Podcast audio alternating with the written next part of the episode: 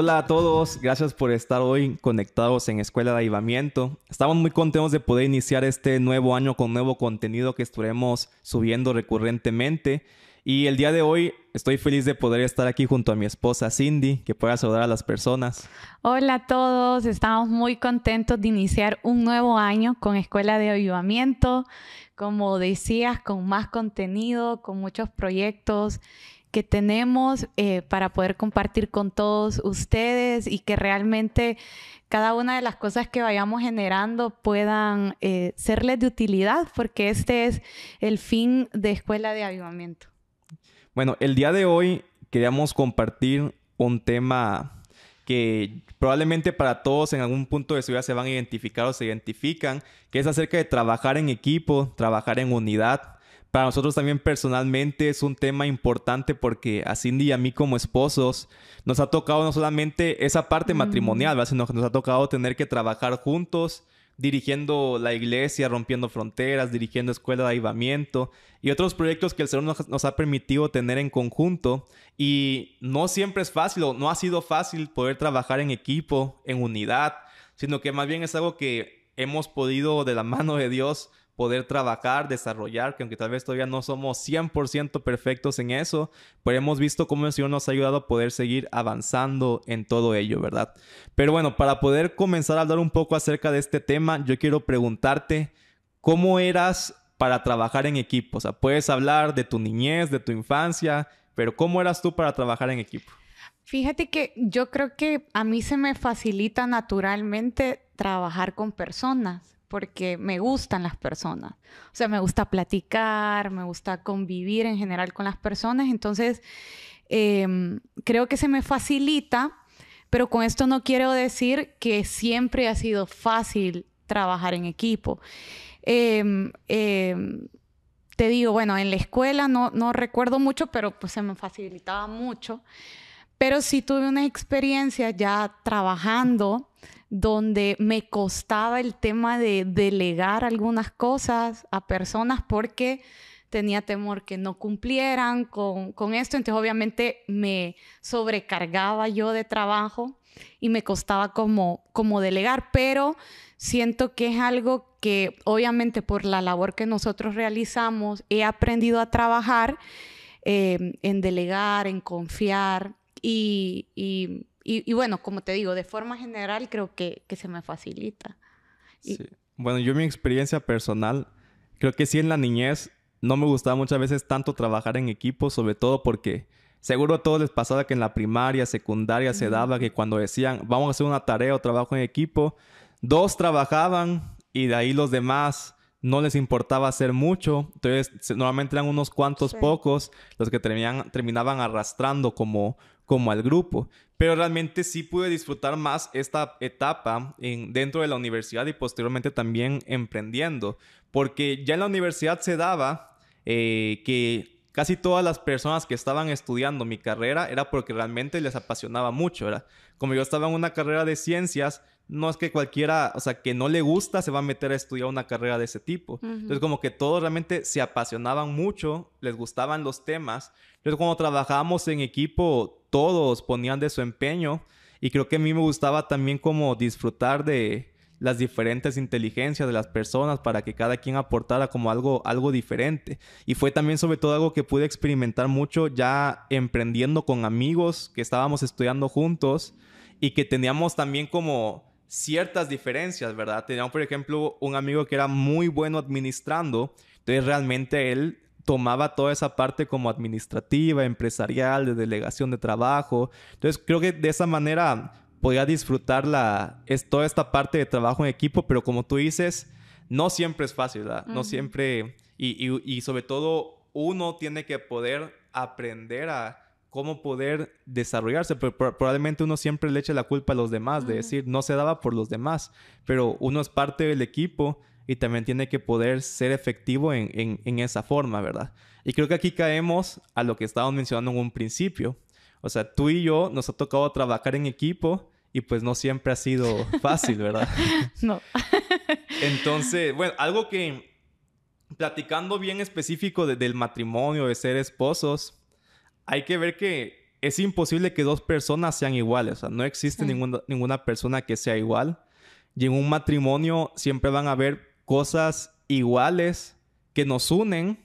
Porque decir que una pareja no tiene nada igual tampoco creo. Porque si en algún punto tuviste un tema de conversación en común y todo, es porque hay similitudes.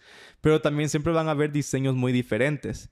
Yo creo que tú y yo, eh, desde el principio, tenemos muchas cosas en común. Y ya hablando de cosas que íbamos a trabajar juntos, por ejemplo, en la iglesia, yo creo que tú y yo teníamos muy en común como la visión, ¿verdad? El tipo de, iglesia que queríamos construir, el tipo de mover. los valores importantes. Los valores importantes, exactamente. Pero bueno, desde mi perspectiva, ahorita te voy a preguntar a ti, creo que tal vez las diferencias tienen que ver, bueno, una con el temperamento, eh, otra puede ser también los dones que cada uno de, nosotros tiene. Y también creo que, por ejemplo, como tú decías, aunque valoramos tal vez las mismas cosas, el peso que le asignamos como a cada una de ellas es diferente. Entonces tal vez estamos buscando muchas veces un mismo objetivo, pero el camino que le buscamos cada uno no siempre es el mismo y tal vez ahí es donde entran las diferencias, ¿verdad? Pero a ver, quiero que tú cuentes. Pero ¿en dónde? ¿En el matrimonio o en la iglesia? en, todo, ¿verdad? O sea, bueno, o sea, mi pregunta podría ser como, más específico ahorita sí ya en, la parte de, iglesia, de trabajo, pero obviamente eso va a incluir el matrimonio. ¿Cuáles crees que, que han sido nuestras mayores dificultades para trabajar en equipo? Y si te acuerdas tal vez cosas específicas. Bueno, algo que tengo súper presente y me da mucha risa es cuando tratamos de grabar un podcast. que fue horrible. Y, y creo que, porque teníamos incluso ¿Te acordás el proyecto de iniciar una serie de podcasts? Y, salimos súper frustrados de esa grabación porque fue como que no lo dijimos delante de la gente que hoy están escuchando, están escuchando.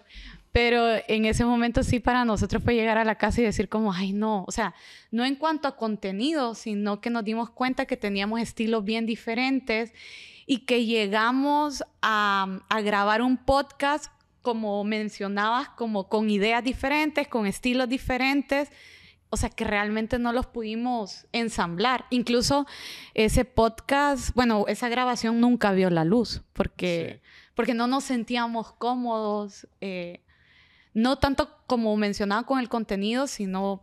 Eh, con porque el estilo, sí, con el estilo, porque nosotros realmente toda la grabación estuvimos súper incómodos, ¿verdad?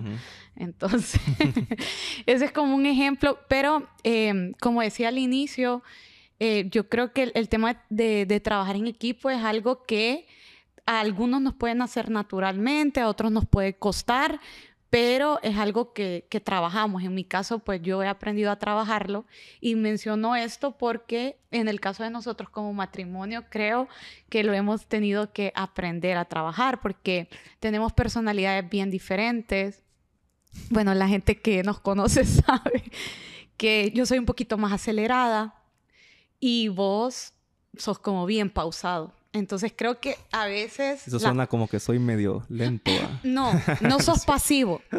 No, creo que más bien sos muy activo, pero, o sea, sos incluso, o sea, yo te he dicho que para mí sos la persona que de verdad, o sea, te admiro mucho porque siempre estás haciendo algo. ¿Verdad? O sea, nunca estás procrastinando nada, o sea, de verdad siempre estás súper activo. Entonces, no digo que sos pasivo, o sea, sos más tranquilo, o sea, eh, y, pero sí, o sea, tenemos como velocidades diferentes de hacer las cosas o enfoques diferentes. Entonces yo eh, a veces es todo ya y vos necesitas tu tiempo para analizarlo, para verlo. Y, y creo que al inicio eso nos causaba como conflicto y frustración. O sea, no al punto de llevarnos a pelear, pero sí a frustrarnos, ¿verdad? Porque es como no me está entendiendo o no me estoy sintiendo escuchada o escuchado. Entonces yo creo que sobre todo eh, eh, eh, con eso, ¿verdad? O sea, al inicio nuestras personalidades, o sea, tuvimos que trabajar para entender de que si te estabas enfocando en algo que no era lo que yo estaba viendo, no quería decir que no te estaba importando, ¿verdad? Sino que... lo veías desde otro ángulo, por así decirlo. Lo estabas viendo desde otro ángulo. Yo creo que probablemente hasta esa diferencia de temperamento nos dificultaba al inicio hasta orar juntos. Ah, sí, no, esa tenés que contarla. ¿Verdad? Tenés que contar. Porque a Cindy le gustaba que mientras más ruido, mejor, ¿verdad? no, pero yo tengo que contar para los que son así emocionales como yo. era de que algo que a mí me frustraba mucho era de que, bueno, tal vez llevábamos media hora. Y no voy a hablar de tiempos porque puede que alguien se se frustre al no orar, ¿verdad? O digan que poquito oraban, ¿verdad? O sea, son, son estilos, pero eh, eh, comenzábamos a orar y yo no sé, a los 20 minutos estaba como llorando o tocada. O dando vueltas por toda la sala, gritando. o me paraba, no, gritando. No. pero sí, o sea, me paraba y, y vos estabas sentado. Entonces, bueno, decí lo que a vos te frustraba. A vos te frustraba verme caminar. A ver, conta esa parte y yo voy a contar mi parte. Es que, por ejemplo, yo hasta para estudiar, para hacer cosas, yo necesito como silencio, enfocarme en una sola cosa, no me gustan distracciones, todo esto. Entonces, muchas veces para mí, como que tú hicieras tanto movimiento, aquí ruido, aventar una botella de aceite por la cocina. o sea, todo eso como que a mí me podía causar como distracción, ¿verdad? Y yo incluso en mi tiempo de oración personal, soy, muy en silencio. sí, soy más tranquilo, más eh, meditativo. Van a pensar que estoy loca. Entonces, por ejemplo, lo que me pasaba es que yo me distraía. Entonces me costaba como conectarme con lo que tú estabas orando porque yo me distraía, ¿verdad? Y... Y a ti no sé qué pensar. No, y mi y mi, y mi lado era, no, no que me distraía, sino que al terminar de orar me sentía sumamente frustrada. Porque José Manuel, cuando terminábamos de orar, vos me preguntabas cosas como, ¿estás bien? Pero estás triste. O ¿por qué estabas así? Incluso llegó el día en que me dijiste, por favor, siéntate. me estás distrayendo. Entonces sí, yo era como muy frustrada porque yo quería que oráramos juntos y creo que también hay que ser como un poquito más sinceros. O sea, hemos mejorado un montón. Eh, y sí, o sea, ya oramos y porque esto fue como muy en nuestros inicios. Eh, pero igual no es que somos todavía los, los más pro orando juntos. O sea, creo que sí, pero igual como que los dos apartamos nuestros tiempos, donde yo soy yo, ¿verdad? y, y, y, vos lo haces a tu manera y cuando estamos juntos es como que hemos hecho esa amalgama de como entender el estilo del otro, respetar y ser nosotros, ¿verdad? Pero ahí como que encontramos el punto medio haciéndolo juntos. Entonces, eh, pero sí, creo, imagínate, o sea, hasta orando se aplica el, poder trabajar juntos, ¿verdad? la, el unidad. poder, la unidad, sí, el equipo. Ahora se sumó Samuel, que ahí es más difícil ah, nuestro bebé. Yo creo que hasta ya se nos olvidó. Porque ahí Samuel, si queremos orar los tres, él corre, grita, llora, mm, agarra la guitarra, la azota en el piso. Sí, o, esperamos que esté dormido y... Sí. Entonces, bueno, eso, estamos hablando un poquito de, de la oración, ¿verdad? Ahora, no sé, por ejemplo, ya en la iglesia creo que algo que hemos aprendido es también que como que cada quien le dé su espacio a cada uno en lo que, en lo que es fuerte, ¿verdad? Sí. O sea, por ejemplo, o sea, Cindy desde el principio decía que a ti te, te, es fácil trabajar con las personas. Yo siempre cuento que Cindy no tiene problema con dar 10 consejerías en un día, porque más bien eso te activa, yo creo. Yo hablo con una persona y me desgasta toda mi energía, ya no tengo energía en todo el día, ¿verdad? Pero, por ejemplo, digamos, yo he visto que también a ti algo que no, no te gusta tanto es escribir prédicas, escribir enseñanzas. o sea, eso sé, sé, que, o sea, no, no, no, no, no, te nace tan naturalmente, ¿verdad? Sí. Eh, o sea, cada quien obviamente lo hace porque tenemos que hacerlo en algún punto. O sea, yo en algún punto tengo que hablar con ciertas personas, pero no es como lo que en lo que uno fluye más naturalmente. Sí, pero es que también hay que explicar que vos tenés la capacidad de hacer como 12 mensajes en una semana. O sea, yo no puedo. Y, y, otra cosa también, el tema de, de, todo este, de escribir enseñanzas, o sea, no solo, solamente para predicarlas, sino también para, eh, para enseñar. en los discipulados, en la escuela. Y, y, realmente a ti se te facilita, lo escribís y a mí sinceramente todo eso me aburre. Pero, por ejemplo, yo me fijo que sé que son cosas que, que, a, que a vos te pasan inadvertidas. O sea, yo entro a la iglesia y veo una pared y digo, le hace falta pintura. Eh, o que necesitamos, o ya hay que cambiar la fachada de la iglesia, o como que mm, cosas como administrativas del día a día, o, eh, eh, o sea, a mí me encantan. o sea, es como bien, bien natural para mí. Sí, creo que lo que hemos hecho es como realmente ser muy conscientes de quién es fuerte en tal cosa, a quién le importa más algo. Sí. Porque, o sea, eso, eso, eso pasa. Normalmente lo que tú fluyes naturalmente es algo que se vuelve importante para ti. Por ejemplo, como tú decías, tú, tú naturalmente te fijas en cosas de infraestructura, entonces también eso hace que sea más importante para ti. O sea, a ti te pesa ver algo que esté roto, algo que esté sucio y yo a lo mejor ni me doy cuenta y si lo veo no me pesa tanto. Sí, pero a ti, por ejemplo, todo el tema de sonido, o sea, eh, como todo, todo, cómo sonó, eh, cómo suenan los micrófonos, cosas, cosas que para mí pasan inadvertidas. Y yo creo que esas son cosas como bien naturales, por así decirlas, pero que, pero que hacen la diferencia y que a nosotros nos ha permitido ir creciendo, porque la gente que tal vez es su primera vez que nos escucha, pues nosotros somos jóvenes en edad, somos eh, eh, jóvenes en, cuanto a iglesia también, aunque los dos llevamos muchos años de estar ministrando y, pastoreando. Eh, es como también hace unos años que tomamos una iglesia juntos y la hemos empezado a hacer crecer. Entonces yo creo que esas cosas naturales son bien importantes y también te ayudan en las cosas que, son todavía mucho más importantes, que son las personas, porque a la final trabajamos con personas también. Y sí, creo que ahí eh, el punto como práctico, ¿verdad? Es que cada quien también pueda reconocer en qué es bueno cada uno y dejarle, por así decirlo, el liderazgo de eso a cada quien.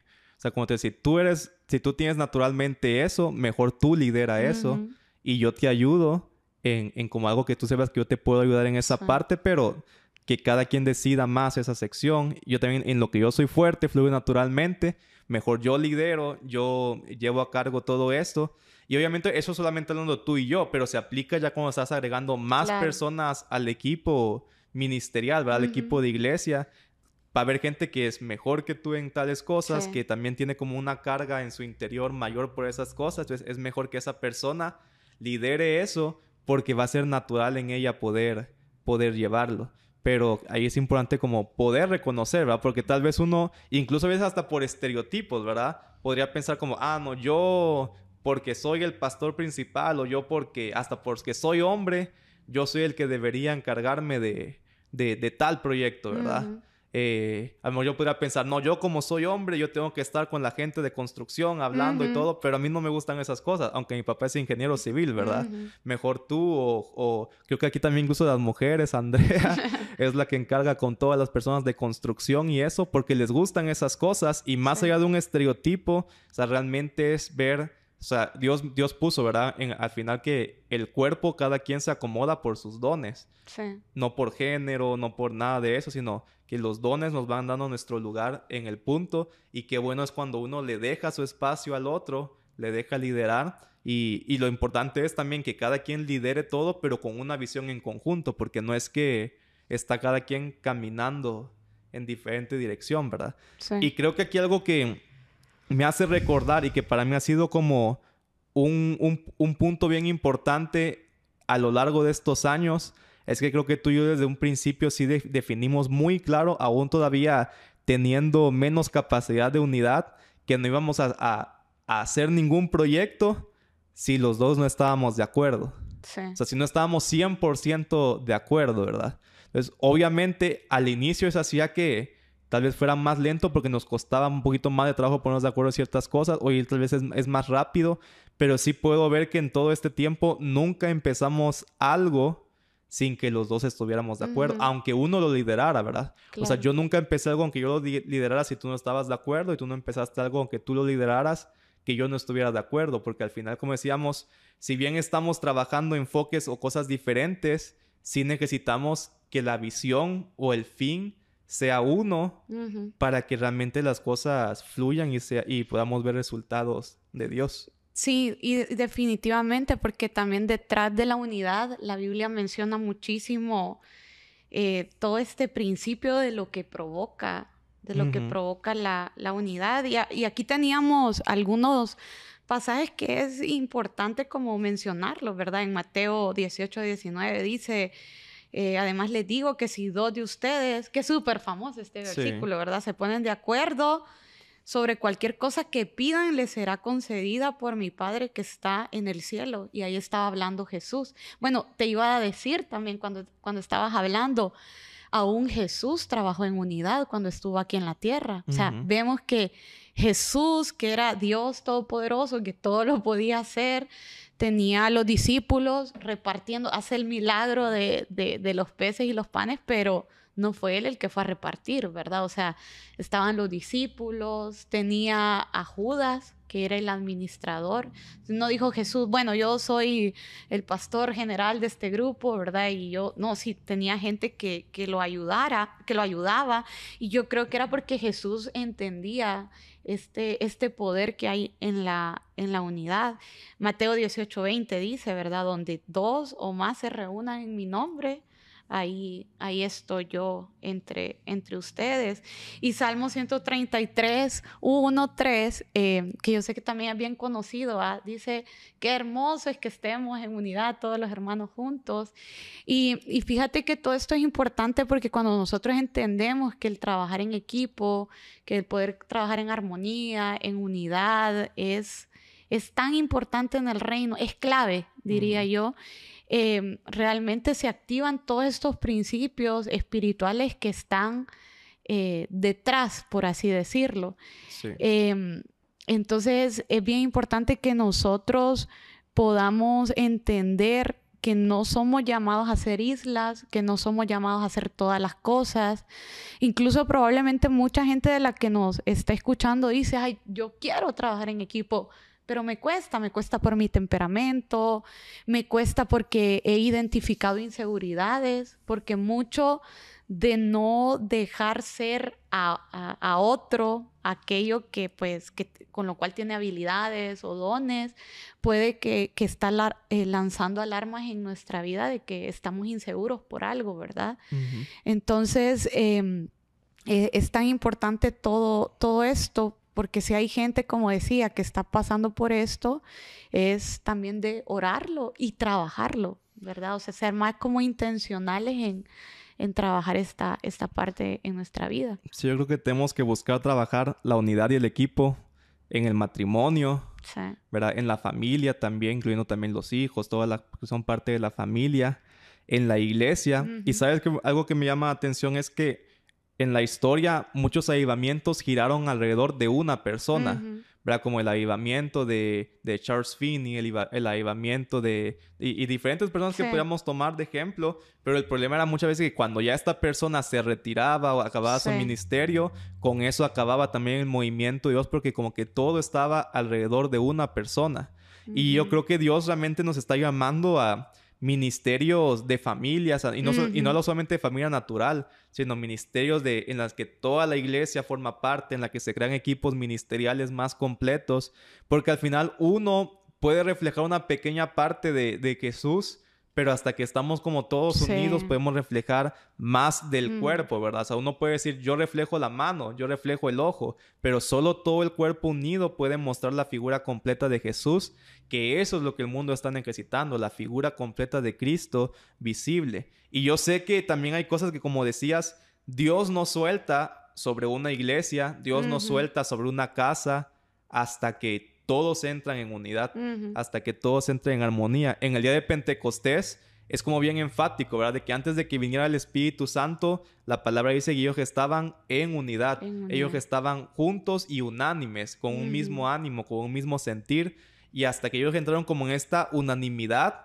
se soltó el derramar del Espíritu Santo sobre ellos. Y el Salmo 133 que acabamos de leer también lo dice, porque dice, qué maravilloso y agradable es cuando los hermanos conviven en armonía, habla de unidad, y después empieza a decir, la armonía es tan preciosa como el aceite de la unción que se derramó sobre la cabeza de Aarón. Es decir, hace como una relación bien fuerte de la unidad con el, el, aceite que es derramado con unción sobre, sobre alguien. Entonces yo creo que realmente cuando la iglesia logra entrar en una mayor unidad, un equipo ministerial, se derrama un aceite o una unción mayor sobre cada uno de ellos. Porque eso es que Dios, por eso es tan importante para Dios poder entrar en esta unidad.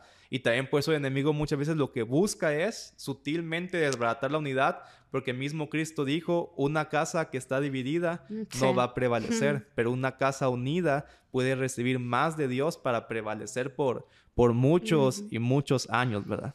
Bueno, para ir cerrando un poco, quiero que solamente puedas pensar un último consejo que tú darías a gente que quiera para trabajar en unidad o en equipo. Vamos a poner primero con su esposo, porque hablamos también bastante del tema, ¿verdad? Un consejo para poder trabajar como esposos la unidad.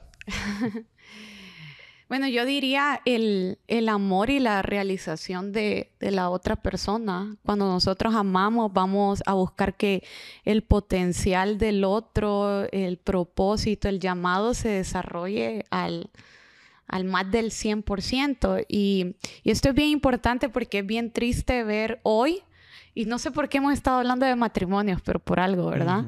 Eh, porque vemos matrimonios que están compitiendo, ¿verdad? O sea, se sienten, ajá, se sienten amenazados de que eh, él sobresale más o ella sobresale más o él predicó mejor o ella predica mejor y la otra persona se siente amenazada. Y quitando un ministerio puede ser ella gana más dinero o él gana más dinero. Exacto, exacto, sí. A ese punto iba también de que hoy vemos, porque culturalmente antes era el hombre generaba más ingresos hoy y nosotros atendemos muchos matrimonios jóvenes de nuestro rango de edad donde ella está ganando más dinero y, eso se vuelve un conflicto.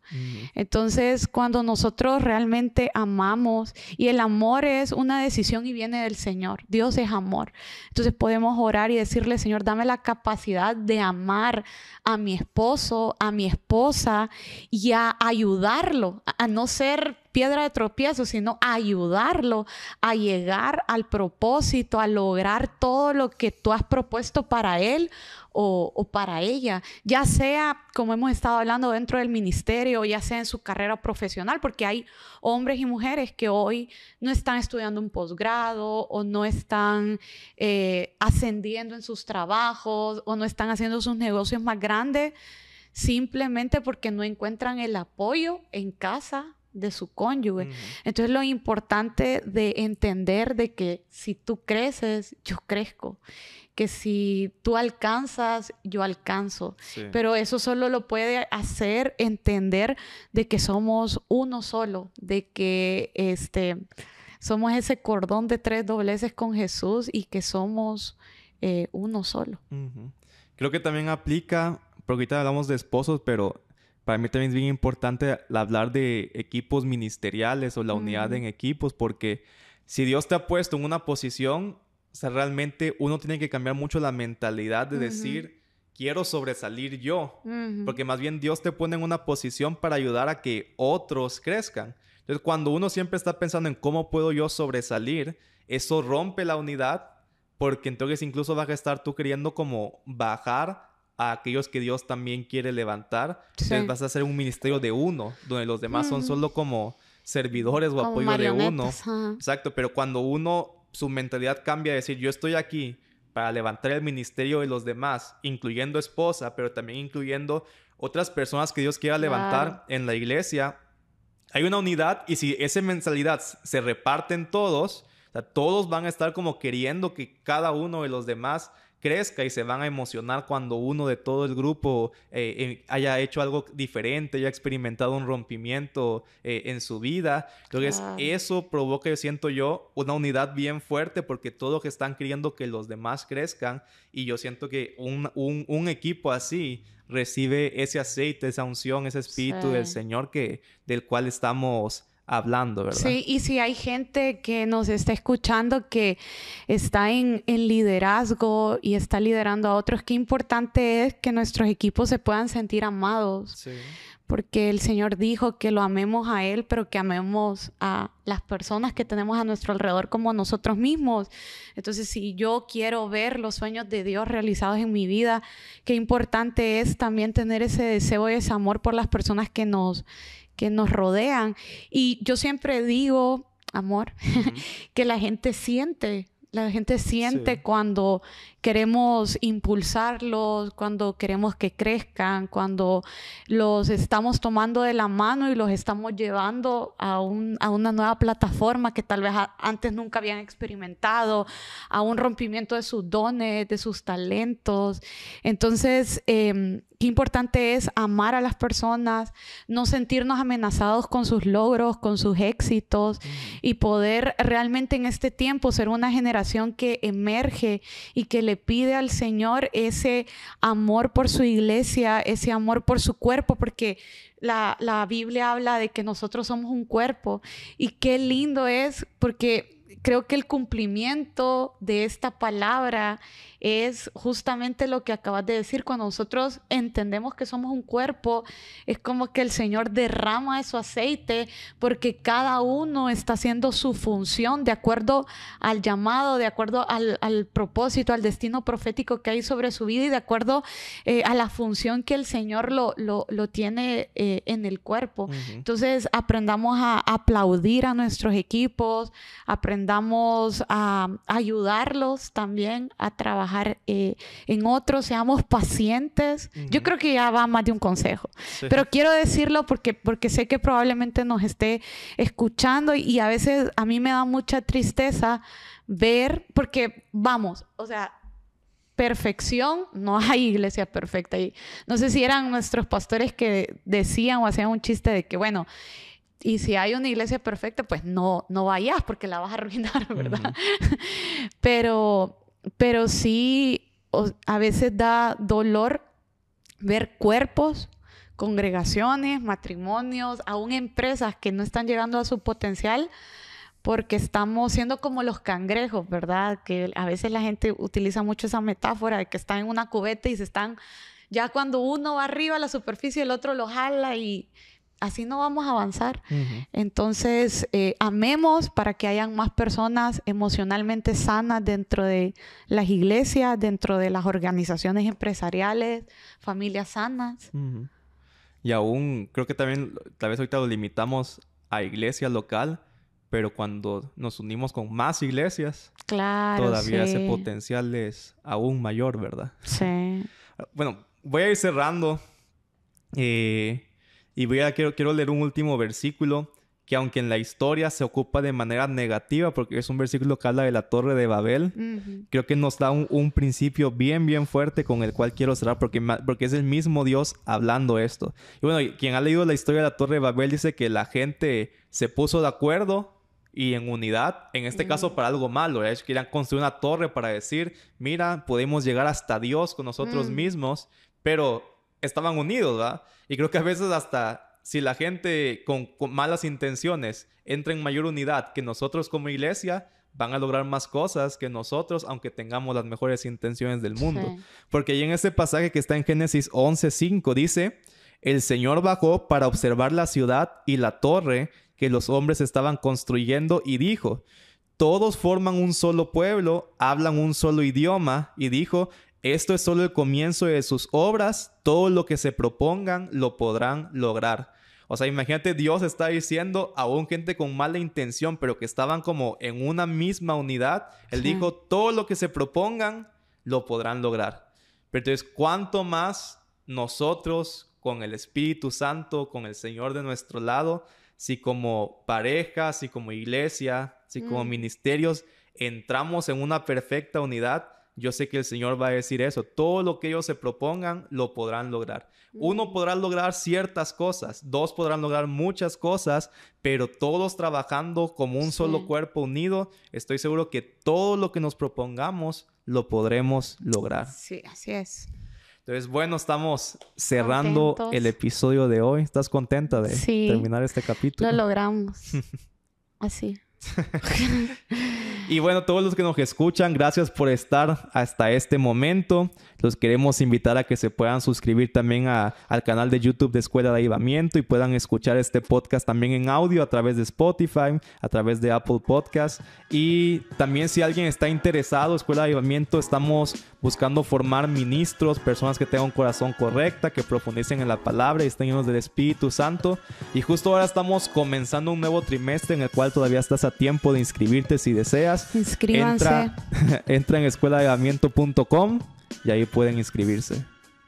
Les amamos y nos vemos en un próximo podcast. Nos vemos.